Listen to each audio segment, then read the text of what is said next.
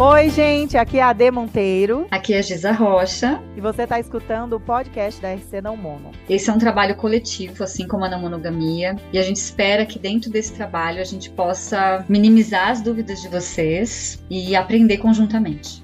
E a nossa proposta é trazer um conteúdo relevante para você refletir e aprender bastante sobre não monogamia. E também temos grupos de apoio, eventos e encontros para ajudar vocês, pessoas não mono, a se conectarem. Espero que vocês gostem desse bate-papo. Bom, Giza, então a gente estava falando, vamos retomar aquele assunto de que, né, é, para as mulheres não é só sobre liberdade sexual. E eu uhum. acho que é esse que é o ponto principal, né? Uhum. Porque uhum. o debate pode ficar muito raso se a gente ficar simplesmente nessa coisa do que de se tratar de mulher ter, ter vários relacionamentos, como homem sempre teve vários relacionamentos. Não se trata uhum. disso né? Uhum. Se trata da gente romper com um paradigma patriarcal que sempre oprimiu as mulheres. Então, tudo que a gente uhum. faça que vá ao encontro disso, né, da gente romper uhum. com essas opressões patriarcais, é um, é, é um grande avanço para as mulheres. Né? Então, eu acho que esse é o uhum. principal que a gente tem que pensar. Né? No quanto que a gente passa que... a, ocupar uhum. espaços que antes eram permitidos só aos homens. Eu lembro de estudar psicologia por cinco anos na Unesp em Assis de 98 a 2002, foi a minha formação. E juro, eu não sei se foi é, realmente porque eu não tive interesse, eu, eu não, não acabei não me envolvendo, mas em nenhum momento houveram discussões sobre feminismo e sobre desigualdade de gênero. Em todos os meus cinco anos na faculdade. Não sei quando você fez faculdade, essa estava é, é, em pauta desigualdade de gênero e feminismo no seu período de formação, Giza? No período de formação, exatamente não. É, não né? Eu comecei a estudar uhum. mais sobre isso quando eu fui fazer o TCC. Porque eu queria, inclusive, uhum. fazer meu TCC sobre poliamor. Sim. Já na época eu já queria estudar sobre isso. Aí a minha uhum. orientadora disse que isso não existia, né? Uhum. Porque na cabeça dela não era já possível. Já te dourou ali, né? É, já me deu uma cortada. E aí eu comecei a estudar por minha conta e eu decidi falar sobre uhum. violência doméstica que para mim estava uhum. completamente relacionado, né? Porque quando a gente e pensa no que a monogamia, feminismo, né? Uhum. É, porque o que a monogamia acaba fazendo para as mulheres, é, dentro da, da, né, da, da, pior versão dela, é dar essa uhum. autorização uhum. para os homens tratarem elas como se fossem objetos e caso ela não atenda aquilo que ele gostaria, ele cometeu uma violência, inclusive matá-la. Né? Então, assim, uhum. essa é a parte mais. É, acho que a, cruel. A, a parte mais cruel que, tá, que a monogamia acaba legitimando. Né? Então, é disso uhum. que a gente está uhum. falando. Esse é o principal, né? quando a gente fala dessa desconstrução. Que é essa ideia do, do, do corpo do outro como propriedade né? De, é. das pessoas, principalmente o corpo das mulheres. Porque, apesar de que há esse entendimento de que o homem também tem que ser exclusivo e propriedade da mulher ali, hum. e tem toda essa coisa da posse do ciúme, tanto para a mulher como para o homem, o homem sempre teve mais liberdade, né, amparado por teorias biológicas, de que ele tem mais necessidade sexual, de variedade sexual, e de que é, ele precisa é, de, de transar mais, vamos dizer assim, né, a grosso modo. Então, o homem sempre teve mais liberdade é, no sentido assim, é uma regra social a monogamia, você não pode se relacionar ou transar com outras pessoas, certo? Tanto o homem quanto a mulher estão sob essa regra. No entanto, para o homem não é tão ruim e tão condenado, né? É, e tão criticado quando ele sai com outras pessoas. Pelo contrário, as mulheres são incentivadas a valorizar a família, a não, a não sacrificar a família e os filhos por causa da traição e, e da, né, da, da, não monogamia, entre aspas, do, dos homens. E quando há críticas, as pessoas geralmente tendem a minimizar, né, o fato do, do homem querer ali ter uma variedade sexual, ou sair com as pessoas, ou ser não mono ali, né, no sentido estrito do termo. E é isso que eu é... acho que é, é um ponto muito importante, né, porque as consequências né, do que seria hum. uma infidelidade né, é, masculina é muito diferente das consequências do que seria uma infidelidade isso. feminina. Exato. É por exato. isso que a gente traz né, realmente isso como sendo necessário, porque até bem pouco tempo atrás, né, um homem podia matar uma mulher é, alegando defesa da honra. A, alegando crime passional e tudo mais, né? Assim, exatamente. Uhum. Então, tudo isso está legitimado, né? Essa questão de que a mulher é propriedade e se ela ousa né, ter uhum. outros afetos, é, né, a, a, a ser, ser, assassinada ali pode ser perdoado, né? Exatamente. É um, é um crime Isso passivo de, é, de A perdão. estrutura disso uhum. é a monogamia, né? Porque está uhum. completamente Exato. relacionado ao patriarcado. Então, uhum. é, é, é, nesse, nesse âmbito que a gente precisa se atentar, o quanto que é importante a gente discutir sobre não monogamia. Uhum. Sobre feminismo também dentro, né, dentro da não monogamia. Aí, voltando para essa ideia que eu estava contando, assim, que nos meus cinco anos de faculdade, 98 a 2002, né, 20 anos atrás, exatamente, eu não via, a gente não estudava feminismo, não vinha a pauta né, é, frequentemente esse tema de desigualdade de gênero. Quando eu fui fazer o meu mestrado em 2007 em estudos sobre a igualdade, justiça social, aí eu fui me aprofundar no feminismo. E aí comecei a estudar, você começa a estudar as, é, as, as, abordagens feministas, né? É, e, e aí eu fui entender a questão do trabalho doméstico, da injusta divisão do trabalho doméstico ali eu acho que ficou claro para mim o que, que era a luta, luta feminista, o que, que era a luta pela igualdade de gênero.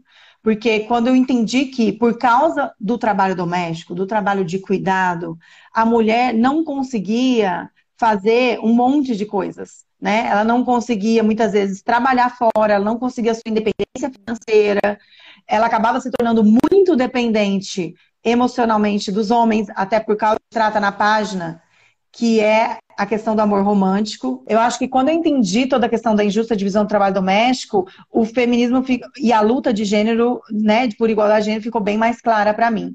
Porque as mulheres acabam sendo impedidas de participar da vida social, da esfera pública da sociedade, por causa do volume, né, da quantidade do trabalho doméstico que não é dividido igualmente, né? Entre, entre, entre os gêneros aí, entre mulheres e homens. Então, a mulher acaba tendo essa carga muito pesada de trabalho doméstico e de cuidado. Aí entra o cuidado com as crianças, cuidado com os idosos, cuidado com pessoas doentes ou, ou com deficiência. E, e tudo isso é, mantém a mulher presa na esfera privada, impede que ela vá para a esfera pública e trabalhe, se torne independente financeiramente, né? E se conecte com outras pessoas que têm uma vida social e também impede essa mulher de participar da esfera política, da esfera legislativa, de estar ali presente na formulação das leis e fazendo leis que sejam convenientes para ela. Então, a, por causa dessa injusta divisão do trabalho doméstico, dessa carga né, desmedida aí exagerada de trabalho doméstico de cuidado, a mulher não consegue participar da vida pública e se relacionar e ter vida social e fazer as leis. Está ali na política presente fazendo leis que sejam é, convenientes, né, que, que sejam positivas aí para as mulheres. E resultado disso é que a gente vê que, né, lá, licença maternidade para a mulher, né, é, três, é quatro meses, para o homem é cinco dias, né, ou menos que isso. Né? Aí já mostra a injustiça, né? A, a, a, falta de flexibilidade no trabalho, né? Na Irlanda, onde eu morei por sete anos, é, existia essa licença parental, né? as mães podem tirar uma licença para cuidar dos filhos, levar filho no médico, ou quando o filho tem alguma deficiência. Tem muito mais flexibilidade, eles chamam de family friendly policies, que são é, é, políticas, é, leis é, amigáveis à família. Então aí tem um pouco mais de olhar, né, para a parentalidade, para a maternidade, e tentando trazer um pouco mais essa questão da igualdade de gênero. Então, quando a gente pensa numa não monogamia ética, né, onde a mulher tenha uma liberdade legítima, né, de ter vida social e se relacionar com outras pessoas, não somente relações sexuais e afetivas, como que ela vai ter essa vida social e, e buscar conexões significativas, que é o que a gente fala, né, as pessoas não mono, é, uma das, da, da, das premissas da, da não monogamia ética é você ser livre. Ser livre para atuar ali no seu desejo, um desejo de ampliar a tua rede, buscar nutrição afetiva de várias fontes, né? De se conectar com pessoas, sem o cerceamento ali de um, de um terceiro, né? Mas como que a mulher vai conseguir ter vida social e fazer conexões significativas e buscar sua autonomia afetiva, né? Buscar realizar seus sonhos, seus planos, trabalhar, ser independente, se ela gasta todo o tempo dela com o trabalho doméstico e de cuidado. Então, tá vendo como não dá pra gente pensar numa não monogamia sem feminismo, sem igualdade de gênero, sem pensar numa justa divisão do trabalho doméstico?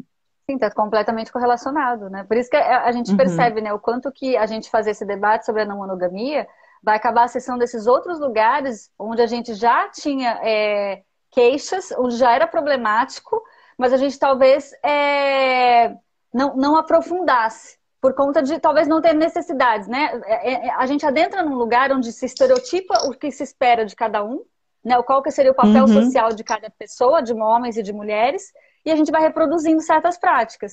Quando a gente fala de não uhum. monogamia, a gente já está quebrando aí com um certo paradigma, né? De como é que vai se dar essas relações. E aí você falou, como é que essa mulher vai conseguir desenvolver a não monogamia dentro de, desse modelo em que ela fica responsável pela casa, pelos filhos? Não, não tem como. Né? Então, assim, você já vai fazer uma outra quebra aí. Vamos, então, é fazer isso tornar-se possível a partir já de um modelo de igualdade aqui, onde a gente uhum. vai ter que uhum. começar a questionar determinadas coisas. Então, assim, uhum. vai muito além das questões sexuais, mas vai para as questões sexuais também. Né? Porque aí é onde Exato. a gente começa a discutir também Inclui... né? o quanto que é, a mulher tem, mas não direito limita a isso. É, uhum. exatamente que a gente vai começar uhum. a trazer sobre isso, né? O quanto que ela tem é, ingerência sobre o próprio corpo, sobre os próprios desejos, com quem que ela quer se relacionar, né? E não ficar mais submetida àquilo que fere um ego masculino em relação a isso, né? Que é, que é uma, uma uhum. questão que a gente vê, inclusive, dentro da não monogamia, né? Dessas pessoas que estão se abrindo e que ainda tem muitas regras, acordos, onde é, alguns homens buscam é, cercear a mulher sobre, por exemplo, ah, você pode se relacionar com outra mulher, mas você não pode se relacionar com outro homem. Né? Então, uhum. Assim, isso é machismo em ação, completamente. Né? Então, não tem como Sim. a gente não trazer esse debate para que a gente possa ter uma não monogamia uhum. que seja ética, realmente. Aí o senso comum, né, é, vai colocar, a, vai criticar a nossa não monogamia, né, das mulheres, como promiscuidade, né, nos chamar de biscate, vadia, porque a gente é não mono, porque o que a gente quer é só sair e transar com um monte de gente. Então, aí, mais uma forma de manipular, de, de nos manipular, de nos julgar, de nos condenar. Bem aquela coisa do slut shame, né? De condenar a mulher pela, por exercer a sua sexualidade de forma livre, da forma que ela deseja. Mais um jogo da, do patriarcado, né? E, e da monogamia para manter a gente nesse, né? Dentro desse esquema aí, dentro dessa doméstico. estrutura. Porque vê a mulher somente como objeto sexual. Então, se ela quer ser livre, é porque ela quer transar com todo mundo. Né? Não, a gente quer ser livre porque a gente quer exercer nossa autonomia, a gente quer é, estar mais na esfera pública, a gente quer. Peraí, a gente quer, primeiramente, dividir igualmente o trabalho doméstico de cuidado. Né? Então, casais não mono, casais que estão explorando a não monogamia, pessoas que estão entrando na não monogamia né, em que em algum momento, ou já estão nesse formato de casal, trisal, que seja, é, ou que em algum momento vão se unir a outras pessoas e pensam em ter filhos, começa daí. Né? Quem vai, quem vai, quem vai cuidar da criança, quem vai abdicar da carreira? Isso tem que ser decidido em conjunto e isso tem que ser acordado aí, meio a meio, vamos dizer assim, né? Ninguém deveria sozinho abdicar da carreira. Né? Nós deveríamos é, flexibilizar aí, né, a, a, a no, o nosso lado profissional para poder termos tempo para dedicar para o cuidado e para o trabalho doméstico. Então, aí, se a gente for ver, a coisa vai longe, né? Tipo, não monogamia é uma luta contra a desigualdade de gênero, contra o machismo, contra o capitalismo. A gente propõe uma, uma, uma ampliação da ideia de família, né, Giza? É, que não seja mais essa coisa do, do casal, da família nuclear, porque isso está muito conectado com o capitalismo também, né? Com o individualismo, com a competitividade.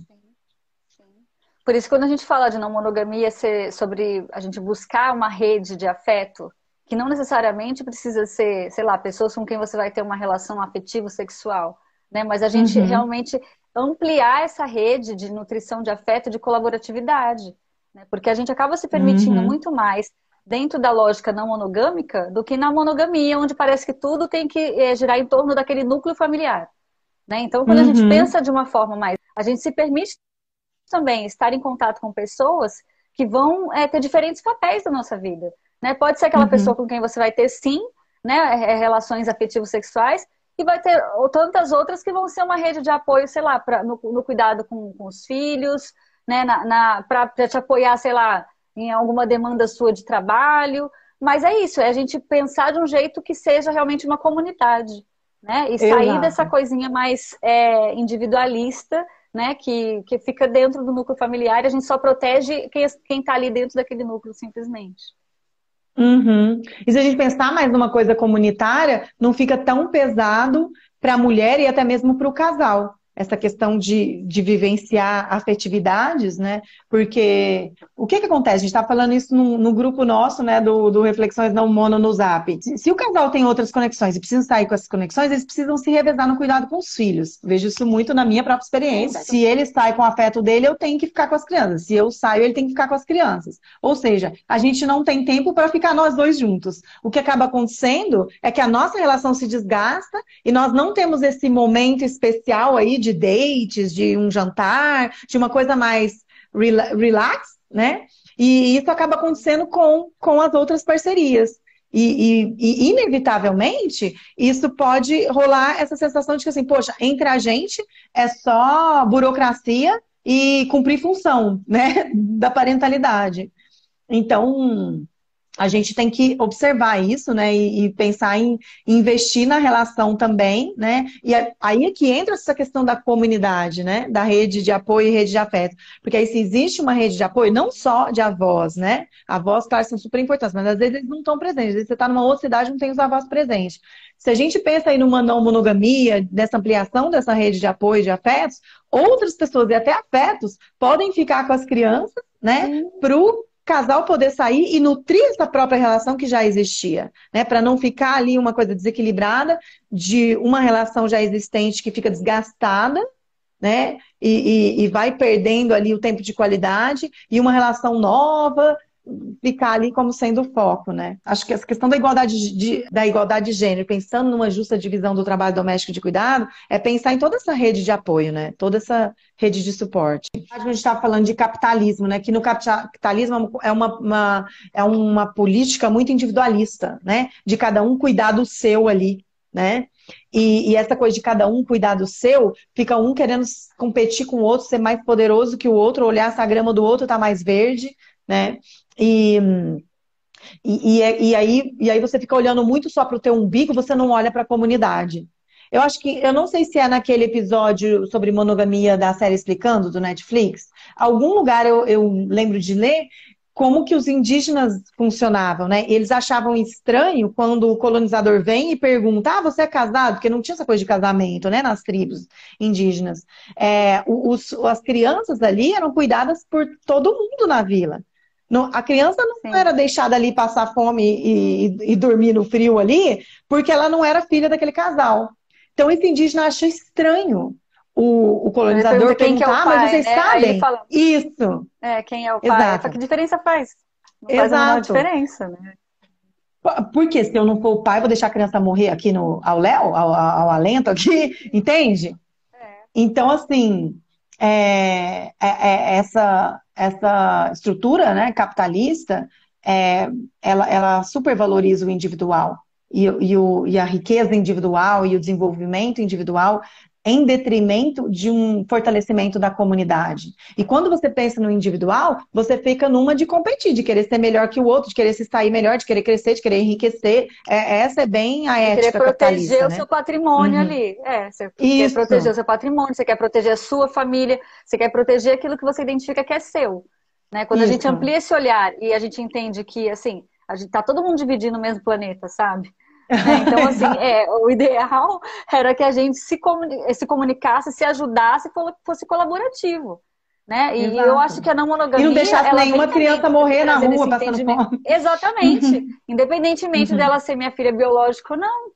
Né? Então, uhum. é, é a gente amplia realmente a discussão, né? Porque a não monogamia Isso. vem dentro dessa lógica também, de falar assim, meu, não existe posse. Né? Uma pessoa não é só posse.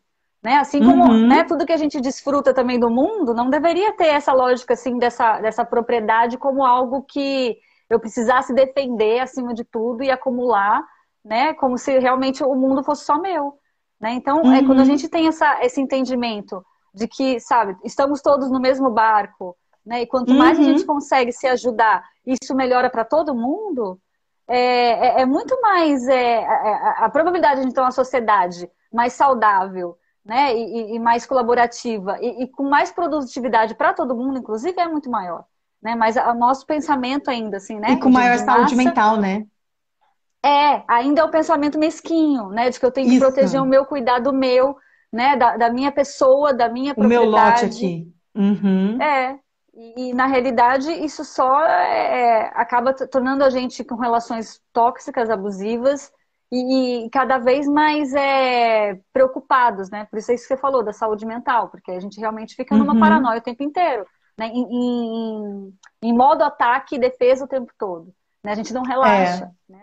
Não uhum. tem esse espaço de então, falar assim, não, eu vou só ficar em paz aqui, né? Isso, isso. E, e eu acho que isso é terrível para a nossa saúde mental, né? Ficar o tempo todo ali tentando defender o seu ali e, e, e olhando para o outro para ver se o outro tem mais e, e para você não sair perdendo ou para ou, né? Então acho que essa lógica capitalista de competitividade é terrível. E essa lógica vem para as relações, no sentido de rivalidade, rivalidade entre as mulheres, né? Rivalidade entre os homens ali protegendo a tua posse né? A gente vê o resultado disso aí nos índices de feminicídio, né? E também toda essa cultura que a gente tem de rivalidade feminina também, né? É, eu acho que não é bem doentia, não é nada saudável essa cultura. Se a gente voltar para mim, né, pelo menos, a principal questão do feminismo é a injusta divisão do trabalho doméstico. Então, a principal luta feminista, na minha visão, é a justa divisão do trabalho doméstico. Então, quando a gente pensa em não monogamia, isso vem muito de encontro, eu acho. Porque a não monogamia vem com essa proposta de quebrar com a ideia da entidade casal, de família nuclear, desse status de casal, status de família nuclear, e ampliar essa ideia de família para rede de afetos, comunidade. Vamos fortalecer a comunidade. Vamos nos apoiar aqui e ajudar todo mundo a crescer, e não só o casal e a família aqui enriquecer. Eu estou trazendo isso de novo, reforçando isso, Giza, para a gente retomar a questão é, do feminismo, né? Por que, que é importante dentro da não. Por que, que a não monogamia é essencialmente feminista? É porque o feminismo tem essa luta da justa divisão do trabalho doméstico e a não monogamia vem, não tem como vir essa proposta. Porque senão vai continuar ali numa coisa de controle e desigualdade. Se for uma monogamia sem uma justa divisão do, do trabalho doméstico ali, a mulher não vai conseguir viver essa liberdade da mesma forma que o homem. Sim, e todos esses outros aspectos que a gente trouxe também, né? Da rivalidade, né? de você passar realmente a, a enxergar uma outra pessoa é, de uma maneira mais humanizada, né? Sem é, é uhum. esse suposto poder que a, outra, que a outra pessoa teria. Né? Então a gente passa a se olhar, eu acho, com mais vulnerabilidade. Né? O que a gente fala muito dentro das relações não monogâmicas é isso: trabalhar a nossa vulnerabilidade, né? É buscar fazer com que a gente se fragilize um pouco mais, porque a gente sai desse modo que eu falei, né? Desse modo de ataque e defesa. Né? A gente baixa uhum. a guarda e vamos, vamos pensar em necessidades, vamos pensar em sentimentos, né? Vamos olhar para uhum. isso de uma outra maneira. Então, eu acho que é, é para nós mulheres, a gente já vem trabalhando isso na gente porque a gente precisava. Era, era a maneira como a gente se cuidava umas das outras. Né? Então, uhum. agora que a gente está buscando falar também de não monogamia, a gente espera que isso venha também dos homens né? De baixem a guarda, sai desse lugar realmente da caça o tempo todo, né? E vamos todo mundo aqui é, se cuidar, né? Buscar o que, que a gente precisa. Uhum. Né? E a gente está uhum. vendo esse movimento, né? Eu, eu vejo assim que faz muita diferença é, esses grupos de homens que estão sendo feitos para discutir né, todas essas questões que, que também oprimem os homens, claro que num nível muito diferente das mulheres. Exato. Né, esse, esse machismo né, que, que impede que os homens expressem os sentimentos, que coloquem eles nesse lugar de ser o tempo todo, está se questionando tudo isso. Né? É que para as mulheres realmente o machismo ele mata, sabe? Então não dá para a gente comparar, são coisas diferentes. Né? Então uhum. a gente tem uhum. que trazer essa pauta realmente. Se a gente está falando de justa divisão do trabalho doméstico e de cuidado, se esse cuidado não deve ser só responsabilidade da mulher, porque senão ela fica presa, ela fica limitada, de quem é a responsabilidade por esse cuidado? De todos, né? O, em todos os aspectos. Uhum. O, o, cuidado é coletivo, né? Esse cuidado no geral. Cuidado com a casa. Aqui a gente fala de, né? Trabalho doméstico. Cuidado com a casa, com, com tudo que sustenta a vida, né? Porque aí entra a questão do, do machismo, né? O homem só conseguia estar livre e ter uma estrutura ali de roupa limpa, casa arrumada, comida na, na, na, no bucho ali, porque tinha mulheres ali fazendo isso por eles. Aí eles conseguiam ter uma estrutura física e emocional para poder sair para a esfera pública e estar tá presente ali na política e na questão das relações sociais. Né? A mulher estava ali fazendo esse trabalho presa à esfera privada. Quando a gente pensa em distribuir esse cuidado, aí a gente é, meio que equilibra, né? Os homens poder participar da esfera privada, do cuidado com os filhos, do cuidado doméstico, né? E dividir, dividir essa carga aí com as mulheres e liberar as mulheres para também estar na vida pública e para também estar na vida política, né? Fazendo as leis. E aí é onde a gente entra também nesse lugar da, responsabilidade afetiva, né? Desse cuidado que não é só da, de ordem prática, de uma casa e dos filhos, né? É o cuidado com as emoções uhum. das outras pessoas, né? É o autocuidado, é essa responsabilidade uhum. com, com todo mundo que está envolvido. Né? É, a gente uhum. é começar a se tornar mais maduro emocionalmente, né? Porque uhum. o que a gente vê, tem visto é, é, as mulheres precisando é, desenvolver essa maturidade emocional para exercer esse cuidado e os homens ficando nesse lugar infantilizado da pessoa que só recebe o cuidado o tempo inteiro. Né? Uhum. Então a gente está convidando também né, é, essa, esse amadurecimento né, coletivo, Isso. das pessoas começarem a, a, a, demonstrarem vulnerabilidade, mas ao mesmo tempo receberem esse suporte mútuo. Né? Uhum. E, isso tem que ser com todo mundo, né? Não dá pra gente ficar só polarizando esse, esse tipo de cuidado, seja é. do provedor ou da, da cuidadora emocional. Né? A gente tem que uhum. começar a, a, se integrar né, uns com os isso. outros em relação a isso.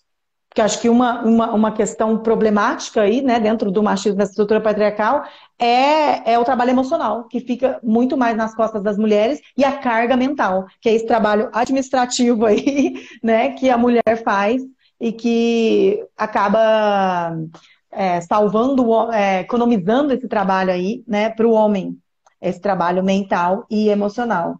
E eu acho, e a gente está vendo, né, que nos grupos de masculinidade, nos grupos de homens, eles estão trabalhando isso, né? Como podemos participar do, do trabalho doméstico de cuidado? Como podemos é, dividir a carga mental e emocional e fazer o nosso trabalho emocional aqui, né?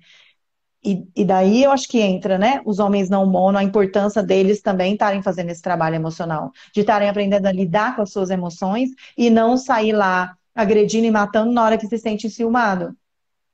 Se ele não fizer um trabalho emocional, ele vai agir de forma escrota, né? De forma muito rústica, né? Precária, como, como a gente vê na história aí. É...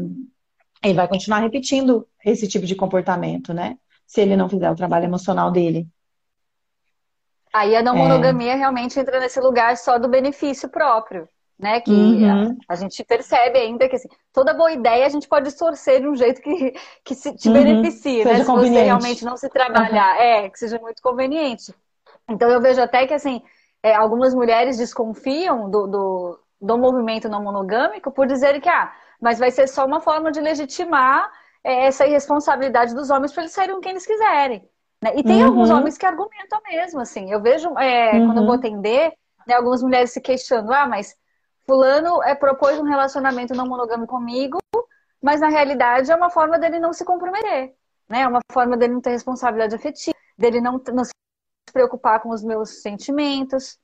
E a gente está sempre é, batendo nessa tecla, né? Que não monogamia não se trata disso. Né? Então, é Exato. por isso que a gente precisa trazer realmente o, do que, que se trata, né? Que é essa quebra de paradigma, né? Dessa, uhum. dessa lógica de posse, de responsabilidade, é, e não necessariamente de quantidade de parcerias. Né? Então, é, para os homens também entender esse movimento de que ó, não é para liberar geral para você pegar quem você quiser, sabe? Não se trata disso. Uhum. Pelo contrário, né? se for pensar, para muitos homens, é, é, até perder alguns privilégios dentro desse sentido. Né? Porque ele vai precisar ser muito uhum. mais responsável, ele vai precisar dividir tarefas, ele vai precisar se colocar num outro lugar aí que até então não era cobrado dele. Né? Mas é, esse é o convite para que as pessoas se ajudem mutuamente, né? Porque isso é válido para todo mundo, sabe? Ele uhum. pode perder privilégio em alguns sentidos, mas ele vai acabar tendo o benefício de se abrir mais emocionalmente, de poder contar com, com uma rede de apoio também masculina, feminina, né? E, uhum. e é, é, uhum. isso, né? A gente buscar realmente esse senso de, de colaboratividade entre as pessoas. que é algo uhum. que, enfim, né, é, é, em, em, todos os processos aí de transformações do, do mundo, é, eu acho que é o que mais pega, né? É tudo é onde a gente percebe onde tem mais problemas, né? Que é esse olhar realmente uhum. da competitividade, de, né, de, de olhar só para si. Então, uhum. todos basicamente os uhum. problemas que a gente tem é baseado nisso. É. A gente precisa sair dessa mentalidade, desse mindset, né? Porque esse mindset está assim, é, arraigado na gente, por ter vivido, né, por tanto tempo, por vir aí de tantos séculos, essa ideia capitalista e individualista.